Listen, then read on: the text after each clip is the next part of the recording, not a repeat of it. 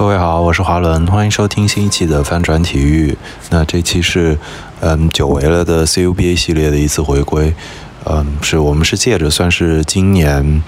大学生球员的成功。来找来了一位 CUBA 专家，跟大家算是呃聊了一聊球员们转向职业时候要走过的一些基本的路径，这中间存在的一些问题，以及出现的一些新的潮流。这期节目我没有直接参与，是嗯 CUBA 系列的两位主播宋俊跟在零七三幺的零五五幺两位来主持的。如果大家对于 CUBA 篮球，尤其是大学生篮球，在中国当下正在发生什么感兴趣的话，我相信你会喜欢这期节目的。那以下是这期节目的正式内容。呃，大家好，欢迎收听本期节目，我是宋俊。啊，然后我是在零七三幺的零五五幺。呃，这这期节目非常有幸邀请到了。CUBA 账号，微博 CUBA 账号的主理人，同时他也是前 CUBA 组委会的成员之一，呃，孟迪孟老师，让欢迎一下孟老师。Hello，大家好，我是孟迪，那也是，呃，大概在 CBA 开始设立选秀制度之后啊，就也是一直在关注 CBA 选秀，然后，呃，在过去的五年中也一直在为 CUBA 工作，所以算是对于，呃，CUBA 联赛包括 CBA 的选秀。呃，有一定的观察吧。杜孟老师，我们首先第一部分就先聊聊关于您和 CUBA 的一些事儿。您可以被称为 CUBA 的活化石吗？对，那就是说您是最早是什么时候开始接触的 CUBA 这个事儿的？呃，这个如果追根溯源的话，还是就是可能我们九零后在呃初中大概是零几年那个时期吧，我记得。呃，就电视时代嘛，CCTV 五还是有着比较大规模的转播 CUBA 的。然后我感觉很多九零后了解到 CUBA，然后知道这个联赛，可能嗯更多是因为当时电视时代的一些普及。嗯，然后但是当时没有什么很深的概念嘛，就是觉得，呃，因为那时候以看 NBA 为主，所以觉得一帮可能呃打球不是很厉害的大学生，然后打的一个联赛。那时候的感觉就是竞技水平真不高，然后真正的深入了解还是大学以后嘛。然后大学当时是呃，因为有设立阳光组，就是普通学生可以打的一个级别。然后当时是在大学期间会参与 CUBA 阳光组的比赛，然后因为这个契机开始对联赛有了呃比较深入的了解。大概是从呃，我是一三年上大学，大概也就是从一三一四年那会儿开始。然后逐渐有了一个比较大规模的关注吧。从这个契机开始，然后也就慢慢的在关注一级联赛。然后，呃，此后就觉得这个联赛还是比较对我有吸引力的。然后，呃，有一些值得去关注的地方。然后，同时我也是在大学期间就学习体育专业嘛，体育经济与管理。所以，嗯，当时就确立了一个目标，就是想要在呃毕业之后去从事一个。呃，关于 CUBA 的工作，然后，呃，从一六年开始就，呃，大四期间比较嗯百无聊赖吧，呃，就开始实习，同时自己也是做了一个账号，就觉得那时候可能大众或者说这些关注篮球运动的一些人啊，对于这个联赛的了解并不是特别的深入，呃，借着这个契机，逐渐的开始，呃，进入这个联赛，然后。为这个联赛工作，然后一直到现在吧，也有呃五六年时间了。其实我最早关注到那个 CUBA Draft 这个频道，好像也是，对我记得也是蛮早了。我刚开始关注大学篮球那会儿，可能就一八一九年。对对对，那时候这这也是有有个挺有趣的事情，因为我当时是大四嘛，正在一家体育数据公司实习，然后当时是。呃，一六年底的学生运动会，大学生运动会应该是在山东的泰安，然后那是一个比较小的城市嘛，呃，我们就是工作，然后去那边，然后晚上就是，呃，跟我们的一个领导吧，在一个小饺子馆吃饺子。然后，因为它这个城市比较小嘛，所以可能，呃，这些运动员啊，相对也住的比较集中，所以就是在那个饺子饺子馆啊，就突然遇到两个彪形大汉，然后我当时就很容易就把他们认出来了，其中一个是北京大学的万胜伟，另一个是广东工业大学的钟国栋，就两胖子都是那种可能体型在一百二十公斤以上的那种，就是嗯还是很显眼。所以，呃，然后当时正好我那个领导啊，他是此前从事体育经纪人的工作，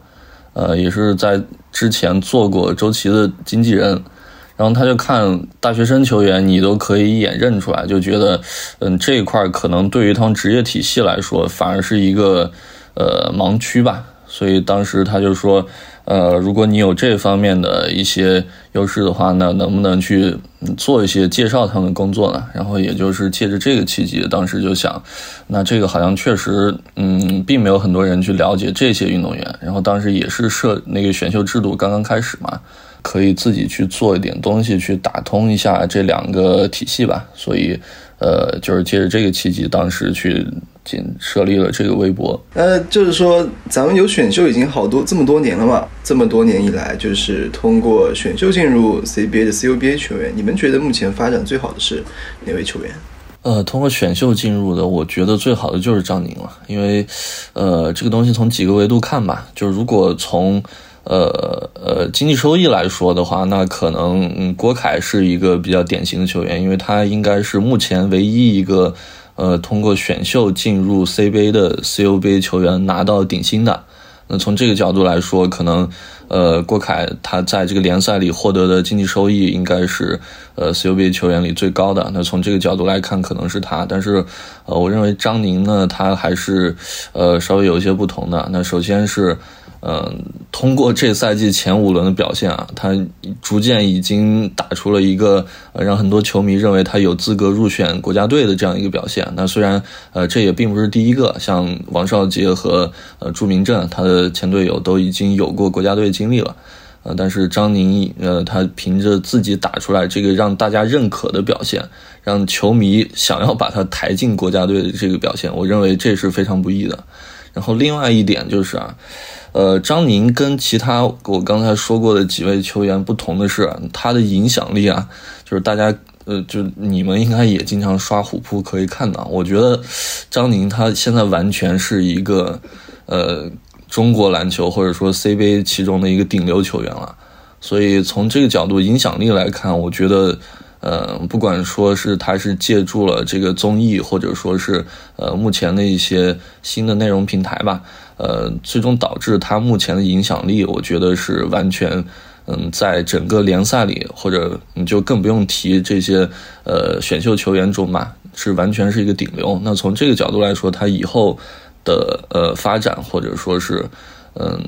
就是职业生涯结束之后的一些东西，我觉得从这些角度来看，他都是。嗯，其中发展最好的一个，对我我表示赞同，但是我觉得这个问题可能还有另外一个呃另另外一个角度，其实也也也挺有意思的，就是到目前为止，就是选秀进入 CBA 的，就 CU 这 CU 的 CUBA 这些球员里边，有哪一个是让你觉得比较失望的？我觉得呃这些就是可能呃首先就是作为一个 CUBA 的从业者或者是一个 CUBA 的球迷吧，就是。对于这些进入呃 CBA 的球员，首先是有很高的期待的，同时是有一定的呃偏爱的吧，应该说偏爱。所以，呃，从我的角度来看，就是很多时候，嗯，可能会把这些球员没没打出来，或者说没有达到预期的一个原因，去归结为环境，或者说是嗯球队给的机会这些方面。所以，呃，我觉得像孟祥或者呃目前的栾立成这些。呃，就是仅从结果论来看，确实是比较令人失望的。但是，啊，确实，哎，你也不好说，因为他们，嗯，可能确实有自身方面的原因，但是也有可能是球队就是对于呃学生球员并不是很信任吧，最终导致，嗯，孟祥是一个典型嘛，因为你看跟他同届的一些呃，嗯，特点相似的球员，一些小前锋，像刘毅和朱明正都发展的非常好嘛。嗯，同时还有王瑞泽，应该也也是那一届的嘛。那呃，这么看下来，孟翔至少在高校赛场上跟他们的差距，或者说是呃，就完全是一个水平线的嘛。那进入职业之后的发展，嗯，还是有一个很很明显的一个区别的。那所以从这个角度来说，是比较令人呃失望的吧。包括阮立成也是，因为他在。去年，呃，也就是二十三届 CUBA 中打出的表现，我觉得可以说是现象级的。因为，呃，拿东南网那场比赛是一下打打进微博热搜嘛，也是让自己，呃，提前去参选。那最终，呃，目前第二个赛季到现在，我印象里也就是在，呃，去年登场过一次。那这个确实还是比较让人失望的。对，所以这样的话就会影响到这样一个问题，就是说，嗯，有有这么多的球员，可能他们有同样的起步，那但是他们会有不同的发展，所以你会觉得影响一个新秀球员发展的因素会有哪一些？呃，这个我我觉得首先肯定是自身了。那呃，虽然刚才说环境是一个呃影响因素，但是你也可以看到张宁这种他完全是逆环境而发展的这样的球员嘛。所以，呃，我觉得从这个角度来说，主观原因肯定还是因为他们在大学赛场上，嗯，很多时候都是以一个球队的老大或者是。呃，教练需要仰仗的这样一个角色存在的。那进入职业之后，他的角色会发生一个呃天翻地覆的变化，呃，就从一个球队的大哥变成一个球队的小弟。然后同时还有一个很重要的就是这个舆论的环境，因为你在大学支持，呃，你在你在大学打球，呃，就算你这场比赛发挥的不是很好，你的这些校友们一般都是支持你的，那就顶多是你可能去发抖音会造一些，呃。就是媒体平台上的一些恶评嘛，但是你进入职业联赛之后，这个舆论环境就会变得完全不一样。嗯，昨天也看到这个张宁在呃比赛结束之后采访的时候有一个宣泄，那可以看出来他刚刚进入职业联赛之后，这个舆论对他造成的影响还是非常大的。呃，所以我觉得在主观因素上确实是有很多东西需要去克服的。那除了主观之外，环境确实也是一个呃很重要的影响因素。那我们可以看到，就是呃在选秀刚开始之后。呃，明显这些职业队对于刚刚开始选秀上来的这一批球员的信任度是非常低的。那除了呃前几届选秀的这种嗯大规模球队弃权的这个情况，呃，那也有一些就是即使选上的球员，他们得到机会实在是非常少。那这个情况也是借由这些呃。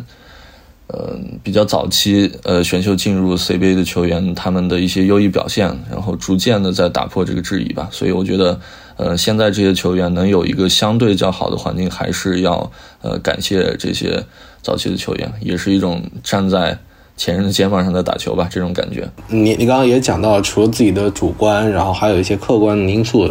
呃，就会会影响。从客观角度上来说，你觉得什么样的球队可能更适合新秀球员的发展？因为这个其实也是，呃，就是 NBA 选秀当中，也就是会会讨论很久的一个。就像是我们当时很担心说，王兰青习惯胜利的球员去到一个可能会呃要常常面对失利的这样一支球队，他的心态上会不会有一些变化？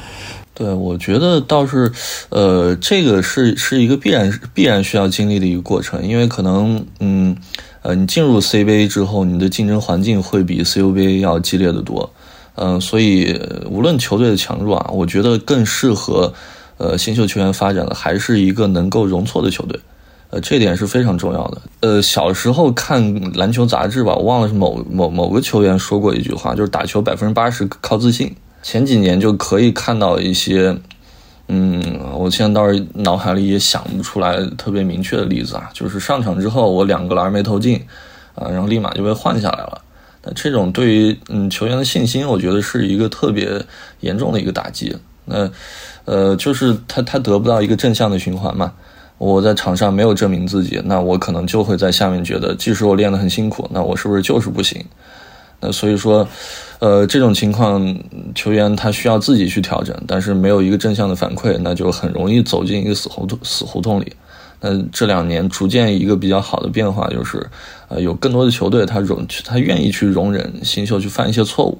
啊，就是把这些选秀球员他当做球队的长期计划的一部分。那这个可能是跟 NBA 嗯稍微有些相似了。行啊，那就是我还有一个问题啊，就是说，可能呃，从咱们这些来说，可能蒋帅他处在一个相对来说实力不是那么突出的一个球队，所以说他获得了非常多的一个机会。但是呃，范慧流的话，我们传统印象里，他新疆其实算是一个相对来说比较强的一个队，然后他的主帅其实可能我只是从刻板印象来说啊，他可能只是偏向于会更呃喜欢一些或者说是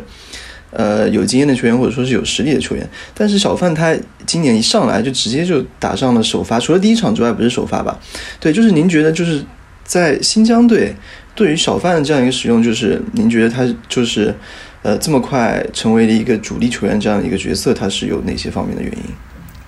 呃，因为因为我也是那个那个我我江的球迷嘛，所以，呃呃，新疆的比赛我也我也我也没少看。其实这个也是有很大的机遇问题嘛，因为呃，新疆队现在的一个原因就是二号位上应该是刘刘立鹏，呃，我我记得应该伤了不止他一个。所以，呃，范慧流目前能得到这么多机会的一个最主要原因，应该就是球队在这个位置上的人员空缺。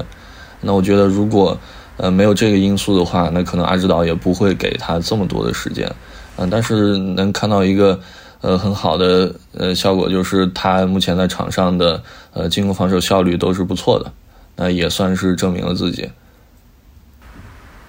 嗯。行啊，行啊，我觉得他，就我简单从我的观察来看，我发现他其实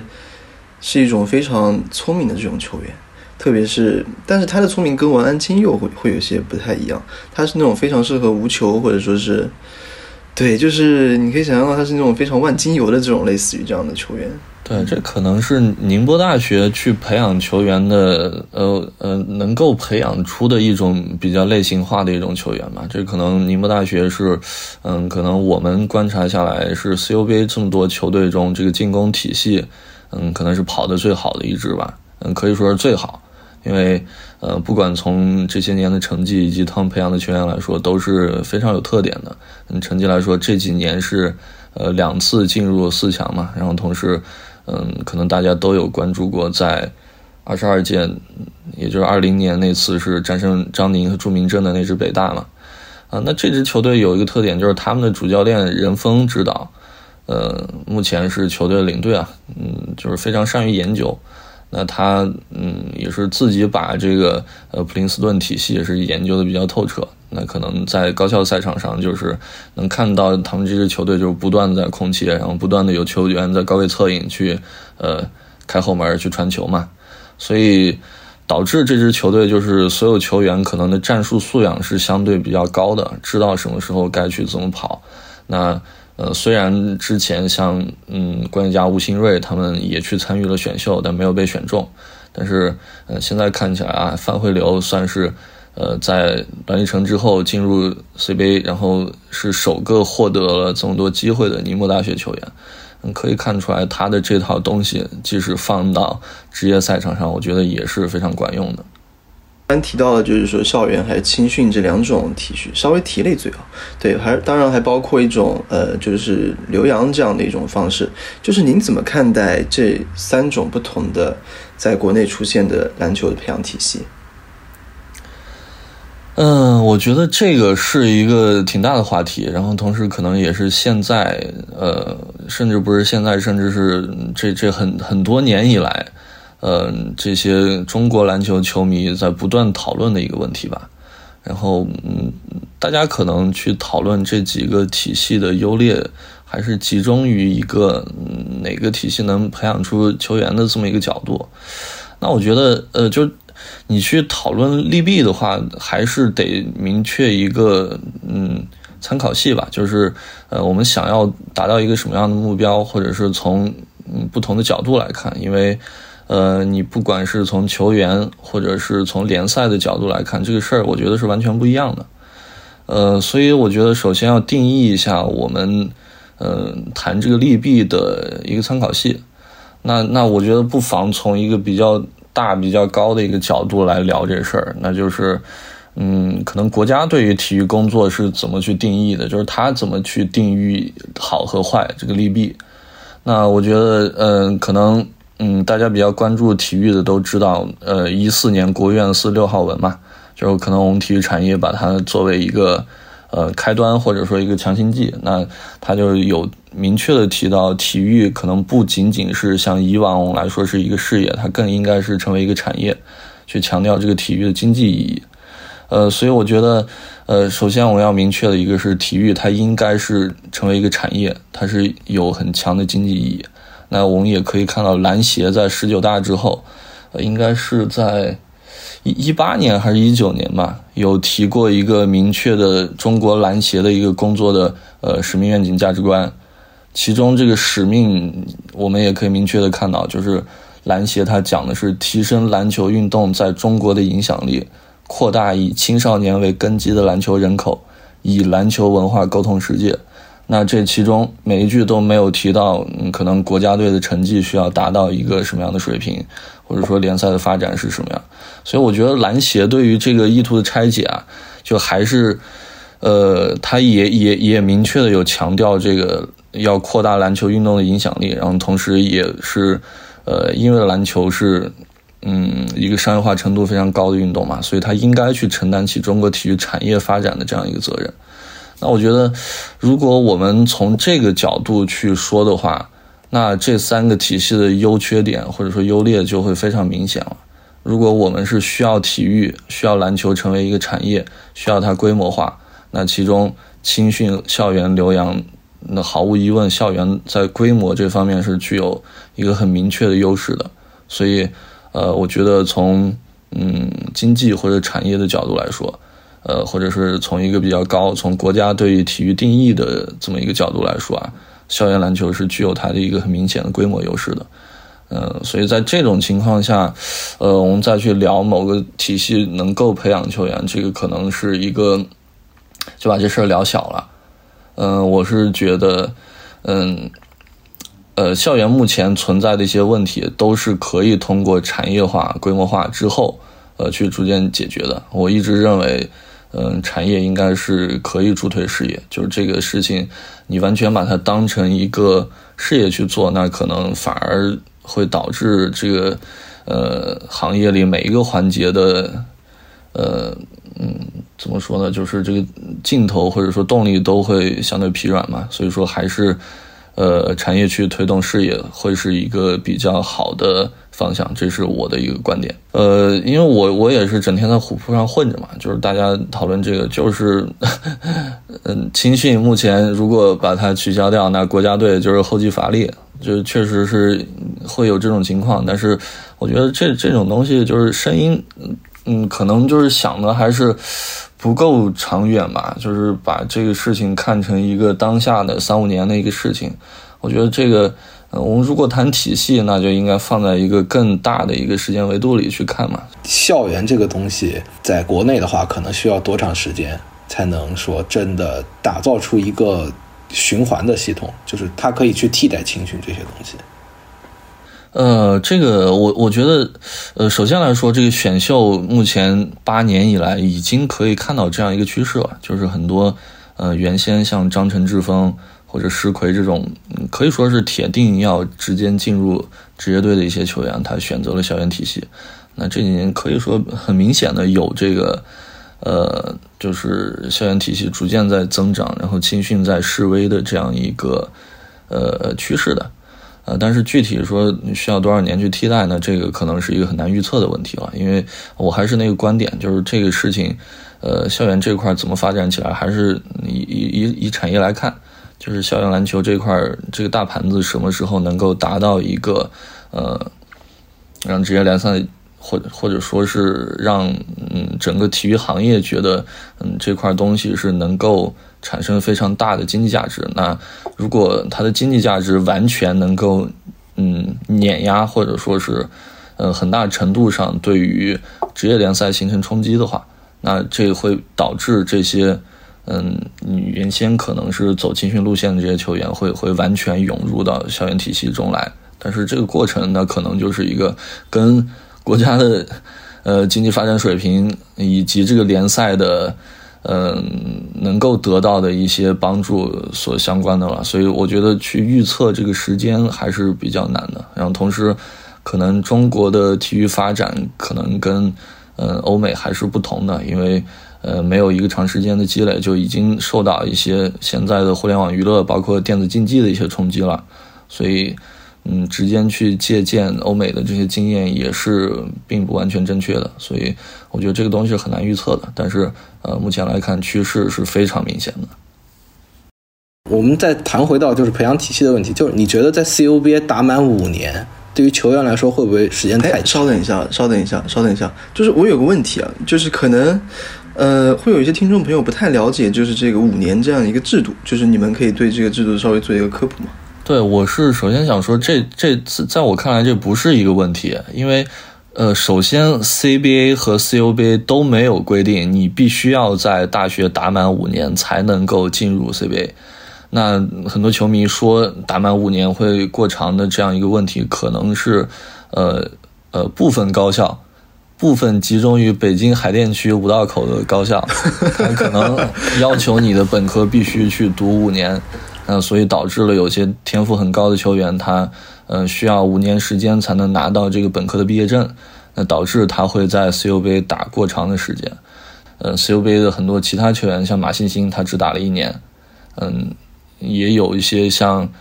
呃李虎毅，这目前不是刚签约辽宁队嘛，他也是只打了两年就。就已经出来了，那所以说这个问题，嗯，它首先是一个个例，那其次也如果是个例，就会通过一些比较特殊或者说就是并不体系化的一些途径来解决掉。所以我认为，呃，你在我们去讨论这个五年会不会太久，这其实并不是一个普遍的问题。呃，可能需要讨论的是啊，就是为何有个别能力已经明显达到 CBA 要求的这些球员，他还继续留在大学。嗯，这个其中可能反映的问题就是 CBA，呃，不是 CUBA 目前的这个竞争环境它还不够激烈，就是强弱队之间的实力差距太悬殊了，那导致这些强队的天赋球员可能，呃，每年打的有质量的比赛，嗯，是相对比较少的。那我觉得解决这个问题，首先第一个就是 CUBA 需要去想方设法的去平衡每支球队实力之间的差距。如果把这些清华的球员，分到十支不同的球队去，那他们可能竞争环境就会，呃，都有所提升。那我们就或许不会说他们在 CUBA 打这么久，对于他们是一个耽误了。那另一方面，可能这也会是，嗯，CBA 需要去做出的一些调整吧。就是这些球员为什么必须想要拿到这个毕业证呢？那可能跟美国的一个差距就是，第一，嗯，我这个联赛对于球员的未来的经济条件并不能有一个非常明确的保证。这个利益是不足以保证他在未来很长一段时间内的，呃，生活或者是，呃，能够去去开展下一份事业的。那我们知道 NBA 它可能会有很很完善的一个球探体系，那这些球探体系能够保证我某个新秀嗯在大学期间就得到一些承诺。呃，前两年呃清华大学的主教练陈磊就有明确说过，他他他就觉得两年前他就觉得我们队里没有人能打 CBA。呃，两年后王兰青进入 CBA 了，大家又在说王兰青你进入 CBA 太晚了。那你这对于球员自身来说，他可能自己也有一个矛盾。那我在这两年之间，我如何明确自己我能不能在职业联赛立足呢？比如讲说，就是跳级的这个问题啊，就你觉得跳级它会是一个，它会是一个长期是是一个个案，还是说它可能逐渐的会变成一种潮流？我觉得从这两年的发展来看，它它它目前是一个潮流。原先应该进入青训的一些人才，他流向了校园体系。校园体系目前没有足够的竞争环境来承载这些人，所以导致他需要提前嗯进入职业联赛。就我我觉得这个潮流还是一个有可喜的地方吧，就是它能够反映出来，嗯，校园体系对于这些球员的吸引力。其实说实话，你看像张晨志峰这样出走。我觉得对清华本身是没有什么影响的，因为其实我觉得他大一那一年的时候也没有怎么打上球，嗯，但是就是你像李虎毅这样的，呃，可能他已经是在太原理工，就是他已经是一个，就是他已经是一个继承者了，是一个要重点培养的对象了。那他离开，那就是招招生政策会有关系，或者说可能有的球队会变成说，那我就招，我就赌他一年或者两年，就可能会变成像变成变成这样。球员跳级对于 CUBA 球队这个会确实是会有直接的直接的这个负面影响的。那我们可能不能说从清华这种地主家的这种球队去去去作为案例吧。嗯，很明显的就是，嗯，我们先不说李虎毅，因为目前还没法看到这个李虎毅走之后对于太原理工的影响。那这个其实在前几年就有很明显的先例，一个是清华的麒麟，一个是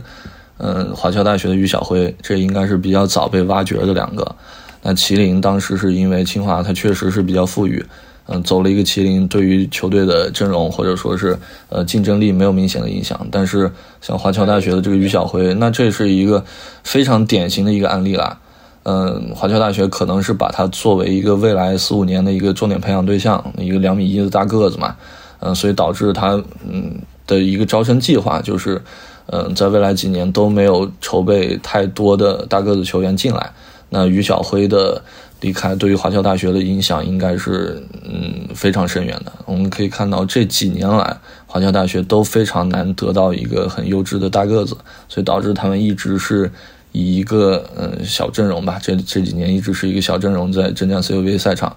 呃，我我倒是觉得这事儿它实际上呃有点成为一个离合器或者说一个节拍器啦，就是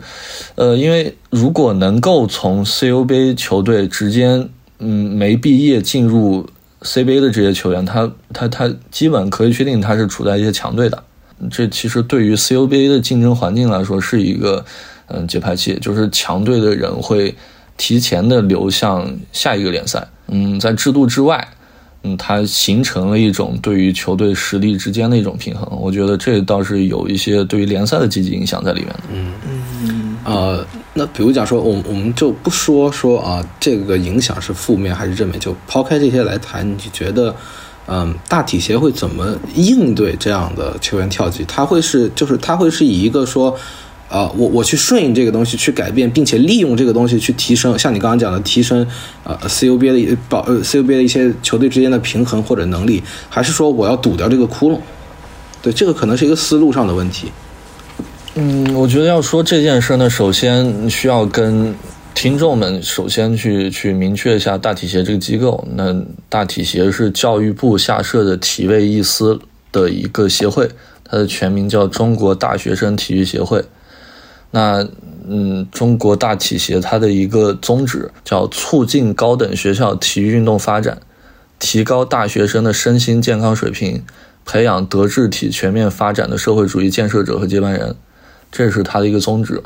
那他下设的可能有很多体育项目的一些比赛，呃，我觉得从他的宗旨来看啊，他对于这些 COB 部分球员的跳级是应该不会做出一些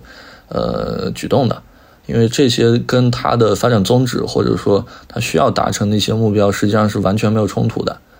呃，因为大体协是 COBA 的主办单位。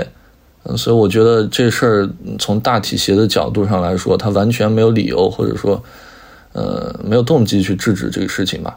哎，我有一个问题啊，就是说咱们球员跳级这个事儿，他是，嗯，他是被默许的吗？还是说是制度里应该是没有说明确说这个事情是，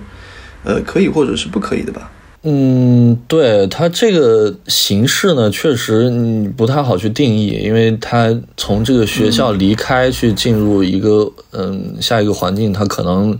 呃意味着他他他需要的是是是退学，或者说是呃一种什么方式，这个确实你不太好去定义它，因为学校嗯也没有办法限制学生退学嘛，对吧？麒麟好像也是因为这个事儿，然后对。就这个事儿，还当时还掀掀起了一波那种讨论的一个那个一个热潮嘛。对，因为可能在美国来说，他们呃进入更高一层级别联赛的一个主要的方式就是通过选秀嘛。但是这样子一个方式，它等于说提前等于说预定好了下家。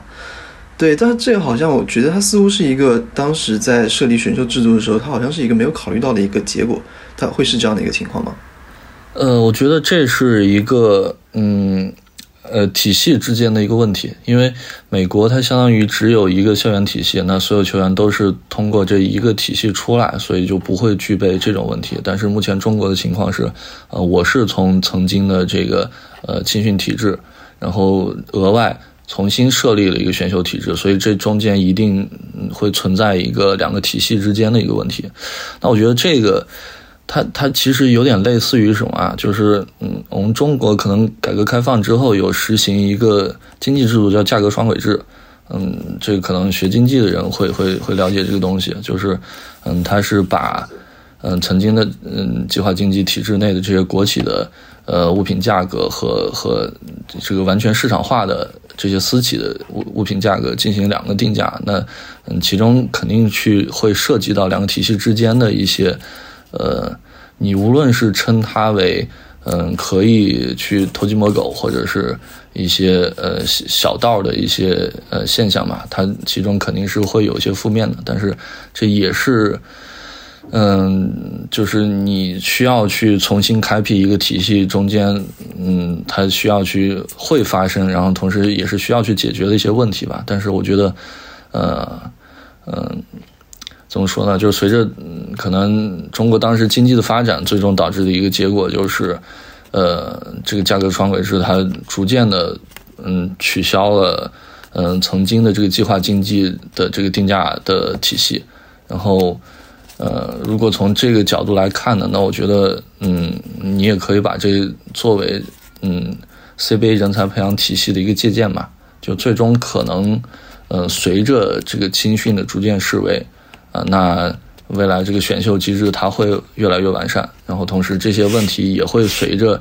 呃青训的思维逐渐的变得不是问题。那假如说它成为一个潮流的话，那对于咱们的目前所处处在这样的一个设立的一个选秀制度，它其实它会是一种倒退。我我不确定我理解跳级是否是这个意思啊？就是说是提前退学，然后预定了下一家的职业球队这样子嘛？呃，那这样的话，等于说他不需要通过就是嗯 CBA 选秀的制度进入一个 C CBA 联赛，但是这样子的话，它呃势必会影响当届的那个 CBA 选赛 C CBA 选秀的这样的一个呃球员人才的一个质量水平。那等于说，其实嗯，他从最顶尖的一批球员来说，他这个选秀其实是失去了一定的吸引力的。嗯，我觉得这事儿是这样，首先他这个跳级，它具体是一个怎么操作？呃，他这个跳级，他首先是一名在校园体系内的球员，他需要去签约到青训体系，跟某支职业队的青训队去签订一个合同，然后同时，呃，在这支青训队有两年或者两届联赛的一个出场表现，或者说是一个注册表现，然后他才能够跳过选秀，直接进入到这个职业队。那这其中的问题就是在于有这两个体系。我我说的这个潮流的意思就是说，未来这个青训体系它会逐渐的被，我我觉得从市场角度来看，这会是一个很明显的趋势，就是青训这个体系会逐渐被，呃，完全或者说是，啊，说完全感 感觉有点危险，就是会被取代掉，逐渐这个这个对它它最终变为一个体系，或者说是两个两个体系之间的这个呃强弱。是非常悬殊的，之后那可能这个问题就不存在了，因为这是嗯两个体系中间出现的一些问题。那如果只有一个体系，那自然就不会有这些问题了嘛。嗯，对，其实就像他刚刚刚刚提到的双轨制的问题，就是主就是就是市场经济的活力直接就是可以讲说替代掉了呃市场呃就是那个呃计划经济的这种支配的地位，所以就是在讲说呃如果讲说。他现在从青训里边给你送来了一批人，那你 CUBA 逐渐能够留得下来，并且他觉得这些球员觉得说我在这儿我能学到东西，然后我又能有文凭的话，他就能留下来。那选秀的这个体系，他就是可以可以去运转的。就是他现在问题就在于讲说，他有一条退路，他可以退到原来的青训体系里面去，所以就是他的选择是比较多的。而且对于一个真的说想要打职业的球员来讲的话，可能从现阶段讲来说，青训是一个更快的道路。对，或者说我觉得，嗯，这其中的问题不在于跳级，因为你你看，像 NBA 全是跳级，像这些潜力新秀在美国的大学都是基本上只打一年就直接进入 NBA 了，所以真正的问题是在于目前的这个联赛能不能给他一个充分的竞争环境。所以我觉得跳级不是问题，反而是这个。嗯，后者可能是需要去解决的问题。就孟迪你刚刚讲到了，就是啊，华侨，就是他受到了这个就是球员出走的影响嘛。但我觉得这个这个点比较有意思的点，其实是华侨作为一个传统强校，但你能感觉到这几年其实是比较挣扎的。那么其实他跟他的这个考这个体考的这个招生政策，还有这个球队就这个学校的重视程度，还有就是呃学学校之间的这个差距比较大有关。所以呃，我之前听季哥讲过，就是二零二四年好像说这个校园体考呃政策会有些改动，你那边有没有听说一些这方面的事儿，或者它改动是什么样的？对，这个应该是已经发文件了，就是，嗯，对于这个嗯高水平运动员的招生的政策会有一个嗯比较明确的改动，但是这事儿它其实，呃，它它可能并不是针对呃 CUBA 或者说针对呃运动员来说的，因为它是一个比较大的一个改动，是对于呃整个高水平一体生的一个政策。嗯，在 CUBA 这边的影响，我觉得可以去，呃，浓缩成两个点。第一个就是去缩小这个高水平运动员的范围，第二个就是提高对高水平运动员进入高校的一个文化分的要求。嗯，一一个解读呢，那其实，在去年 CUBA 的一个呃开赛前筹备会上，呃，体协的副主席华爱军老师，我记得当时有有有讲过一个他对于这个政策的解读，他提到的一个关键词就是。呃，正本清源。呃，为什么这么说呢？那，呃，首先呢，我们还是可以从一些文件或者说是那个呃条款里去嗯看到一些解读。那首先，国家为什么要在高校去设立高水平运动队呢？那这个，呃呃，他之所以去去做这件事儿，也是有一个明确的呃任务要求的。那国家是这样写的：他设立高水平运动队的目的。是开展课余运动训练，促进学校体育活动的开展，带动全体学生参加体育锻炼，不断提高身体素质和健康健康水平，提高学校运动技术水平，培养具有社会主义觉悟、科学文化知识和较高运动技术水平的优秀体育人才，参加国内外体育运动和呃体育活动和运动竞赛。促进校际、国际学校体育的交流。那为什么说正本清源呢？那就是目前，嗯，可能我们的这些高水平运动队没能达到这个要求嘛。嗯，国家是希望通过，呃，往这些高校里去输送一些高水平的，无论是艺术团还是运动队，是希望来带动高校的体育艺术活动的发展的。那目前来看，就是很明显的一个，呃，现象，就是这些运动队可能跟学校普通学生之间存在一个比较明显的割裂。那这点就必须了来说是，呃，五道口的某两所高校做的比较好嘛，因为他们的运动员其实跟这些普通的文化生是完全生活在一起，然后也需要呃很正规的接受文化课的教育，然后需要呃参加考试。但是，呃，更多的高校吧，它其实并没有做到这一点。他的运动队招到学校来，就只是为了来参与一个体育竞赛，来为学校拿到一些成绩。那从这个角度来说，确实，嗯，就并没有达到可能国家对于建设高校高水平运动队的一个要求吧。所以，我觉得，呃，这事儿，呃，改革其实确实可以理解为一次正本清源。大家身边可能都有一些。呃，运动员或者说是去从事体考的一些学生，他他他可能并不是，呃，真的喜欢体育，或者说是，嗯，有着很高的运动技能水平。他我我我觉得可能大家身边都有一些例子吧，就是有很多学生他是因为想要去规避到这个文化考试，规避到这个普通高考，所以他选择去，嗯，一些剑走偏锋的一些方式。那我觉得，嗯，这个就很容易出现一些漏洞在里面，所以，嗯，这这这这相当于是给了嗯大家一个呃进入高校的另一种途径吧。所以，如果这个途径能导致的目标和我们一开始所规划的不一致，那这个途径是不是就是有问题呢？对，因为我看到现在也有一些球迷在说，呃，我们虽然看到这些呃 CBA 里面有很多。高校球员他有着很好的表现，但是，呃，你说他是运呃大学生嘛？但是他又有点类似于他只是把这个高校呃不把这个青训移植到了高校里面，所以这个其实是一个很很嗯可以说是一个问题吧。就是如果我们最终目标是希望这个产业繁荣，那这个产业的土壤高校篮球产业的土壤，它必然是使得这些运动队和高校的普通学生比较紧密的结合在一起，才能滋生出一个好的土壤嘛。如果这件事儿都没有做到的话，我们再去谈这个，嗯，高校体育产业的发展，那其实也是一个比较空洞的事情。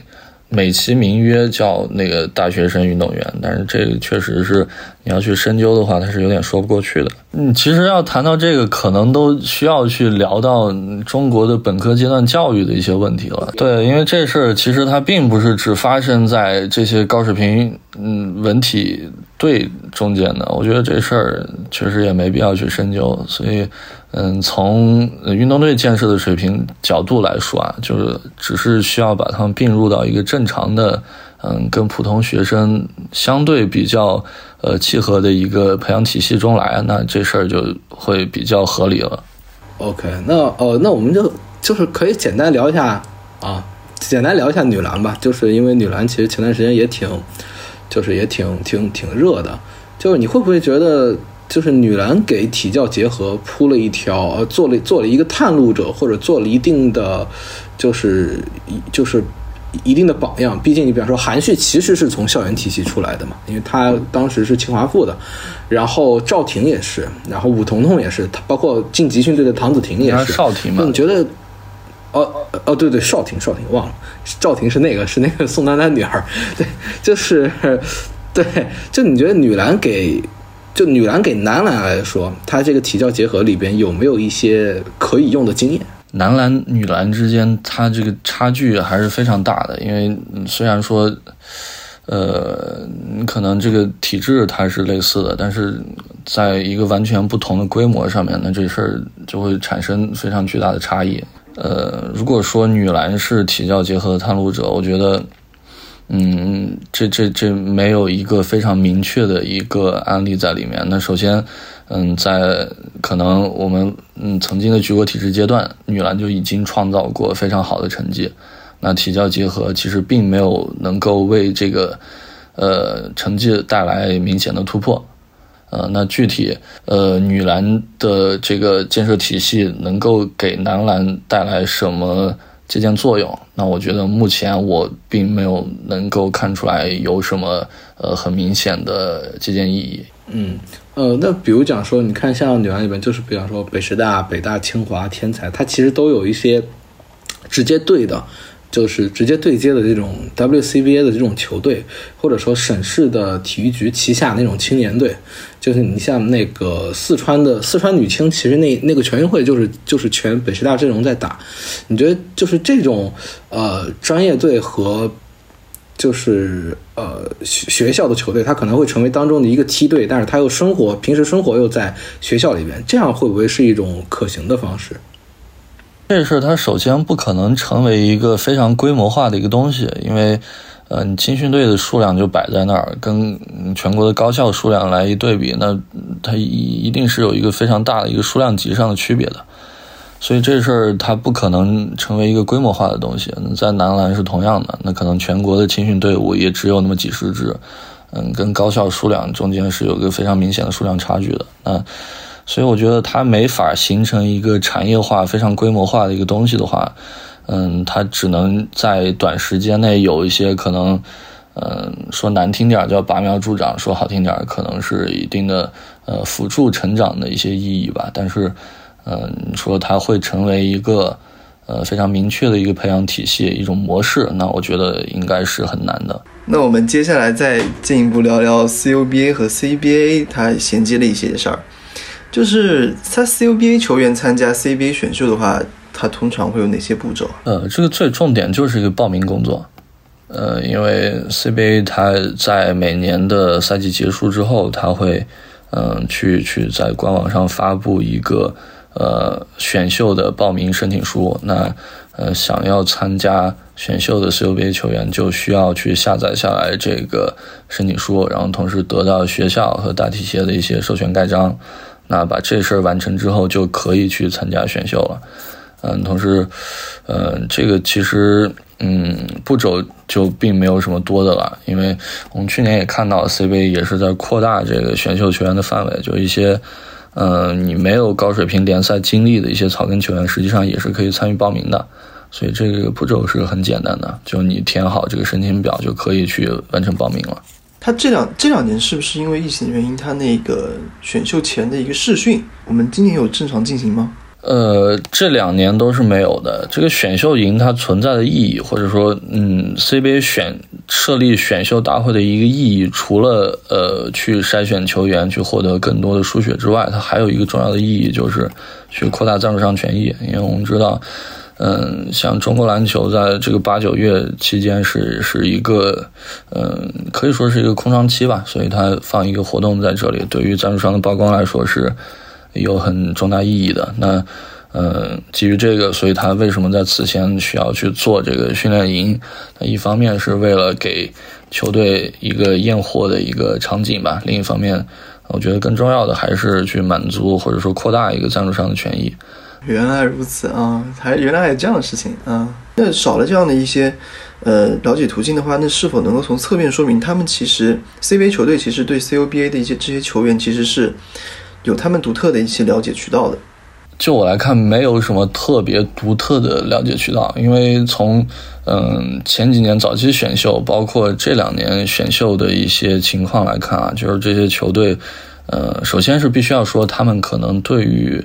呃，大学体系的了解并不是特别充分透彻。那目前随着这个选秀制度，嗯，它形成了一个比较呃健康，然后同时具有规模的一个渠道以后，那这些球队也是逐渐在了解，或者是他们愿意去了解 CUBA 的一些球员。但是他们了解的这个方式呢，我觉得好像跟我们嗯普通球迷大多数是相似的，也是通过一些去临场的观察他们一些比赛。呃，去去去得知这个球员的技术水平，那可能他们多的一些方式就是，嗯，通过跟这些嗯球队的教练或者说是一些经纪人去沟通，那嗯这些经纪人或者教练去去成为了一个球探的角色，能够帮他们去做一轮筛选，顶多再加一个嗯球员主动去到 CBA 球队的一些试训，我觉得这三块应该是。呃，CBA 球队去了解选秀球员的所有的方式了。对，确实这个，嗯，在早些年选秀刚开始的时候，嗯，能看到可能职业队对于高校球队的关注度更少一点，可能就集中于呃最强的几所球队。那目前来说，也是有越来越多这种普通高校或者说并不是学术名校的一些球员，呃，像嗯重庆文理啊，或者说像。呃，徐俊杰的湖南师大啊，这些他并不是一个绝对意义上的名校的一些学校的球员进入到职业联赛，那反映出来的一个情况就是，嗯，职业队对于嗯高校球队的这个关注面是在扩大的嘛？那我们进行下一个问题啊，这就是为了参加呃 CBA 选秀的话，CUBA 球员通常会做哪些准备？就比如说天津大学那个刘傲嘛。对，因为他好像经，因为从小一直在一个一个训练营的这样的一个机构里训练，呃，然后包括在他们每他每年都会回到这个这个这个机构进行一些针对性的训练，包括 CBA 选秀前他也是在那儿的一些教练对他做了一些针对性的准备。那这是一个呃比较常见的一个现象吗？或者说是呃学校之间或者说是一些组织机构会帮助 CUBA 球员会做这样的一些在呃。呃，在在在篮球方面这样一些准备吗？嗯，我觉得这个问题就是一名 CUBA 球员，他想要去呃进入 CBA，通过选秀进入 CBA，那他呃需要做的就是两件事：第一个是让球队知道我的存在，第二个是嗯看到我。那所以呃，对于某些竞技水平非常高，像王兰青这种，他他实际上就是。嗯，自然而然就会进入到职业队的视野。那对于他们来说，可能是没有这个需要球队看到我的问题。那像一些像你说的天津大学刘傲这种，嗯，他可能并不是在 CUBA 中非常显眼的球员，那他就需要通过一些方式，使得这些嗯职业球队去关注到他。那呃，像你说的，他通过一些呃训练营渠道，然后联系上。职业球队，那或者是通过经纪人啊，这这样一些角色去获得一些试训的机会，那最终的目的就是需要让这些球队去看到他。就是说，呃，咱们这个选秀大会已经进行了八届了，就是您刚刚说了，嗯，对，就是可能一些球队也会有一些社交媒体的账号，他们其实对于 CBA、CUBA 这些球员，他们其实是可能相对来说是持一个开放的一个态度的。就是您觉得，就是随着选秀大会的一些深入或者说持续进行，就是球队对这些呃参加选秀的这些球员，或者说本身选秀这个制度有发生哪些态度上的转变吗？那这个是很很明确的，就是能够看到他们从。嗯，相对封闭到到比较开放的一个态度转变吧，因为，嗯，从这八年的情况来看，基本上这八年的选中的人数，嗯，以及得到出场机会的球员的人数，基本上是呈现一个递增的趋势的。嗯，可能刚开始选秀那两年，嗯，在 CUBA 这边都没有什么明显的感受，但是近两年就是明显看到 CBA CUBA 的重点比赛赛场是经常会有一些呃 CBA 的球队的经理或者教练来光顾的嘛，所以从这个角度是很明显可以看到，嗯，职业队对于高校运动员的一些态度变化的。那我觉得就是有一个很很有意思的话题，就是你怎么看一直很多球员讲的这个。呃，就是吹罚尺度的改变，CBA 吹罚尺度的改变。中国或者说是我们身边很多球迷都太在乎裁判这件事了。哎，这事儿反正就是站在球迷角度说，我觉得可能大部分时候他有一些不公正的判罚，我觉得是错判的因素会占更大的比重吧，像。所所所那种暗示，或者是那种旁敲侧击的说你是这些裁判就是得到了一些什么利益输送啊，这些我觉得这有点阴谋论的一种说法。我觉得真的出现这种情况的比重是非常少的，所以嗯，去去把很多事情都归结到裁判因素上是没必要的。但这事儿就别别说了，别说了。就 就别说，有点那个马科长那个意思，别说了。哎，我我有一个关于裁判这样的一个那个一个问题啊，就是我之前在宁波那会儿，就是我看他们有一个民间联赛，然后也请到了 CBA 的一个裁判，他们是一种兼职的性质啊，他们他们肯普通的更多的身份应该是类似于说是大学老师，或者说是怎么样的一种角色，他们是可以在外面就是有这种业余裁判的兼职的这样的一些行为的吧？对。中国的这个嗯嗯裁判的这个体系，就是呃不只是篮球运动了，可能大部分运动的呃裁判他都是会有一个编制吧，是挂靠在呃学校内，他的主业可能是老师或者是呃一些体育机构，像体育局之类的这些里面会有一个他的主业，嗯裁判可能是作为一个副业，那我觉得这里其实是。呃，体现出了一个问题的，因为 CBA 也是，嗯，前几年 CBA 二点零的时候有推出一个叫谢智计划嘛，就是职业裁判这么一个计划。呃，那那，呃，为什么中国没能有嗯大批的职业裁判？我觉得反映的一个问题就是中国体育产业的这个。呃，盘盘子还是太小了，不足以去承载更多的这个从业者，能够把它当成一个全职的呃事业，能够在里面生活着吧。所以，嗯，这个事情还是随着中国的体育产业发展，它会变得更加的职业化，更加的专业。要不咱们今天就先暂时聊到这儿。好嘞，好嘞，辛苦两位，感谢两位，感谢两位，感谢孟老师，感谢在零七三幺零五幺。好的，感谢各位的收听。CUBA 的这个系列呢，是我这个始终是我这个节目一个比较新的尝试了。我希望它能够帮不了解中国大学篮球的听众做到一些基础信息量的补充吧。因为这是一个比较新的系列呢，那所以任何形式的反馈对于我们做好这个系列都是有帮助的。那在这里也是感谢各位的收听。如果有任何的想法，欢迎在评论区会用相关的联系方式找到我们，来提出你对这集节目的想法。我是华伦，感谢你的收听，我们下期再会，拜拜。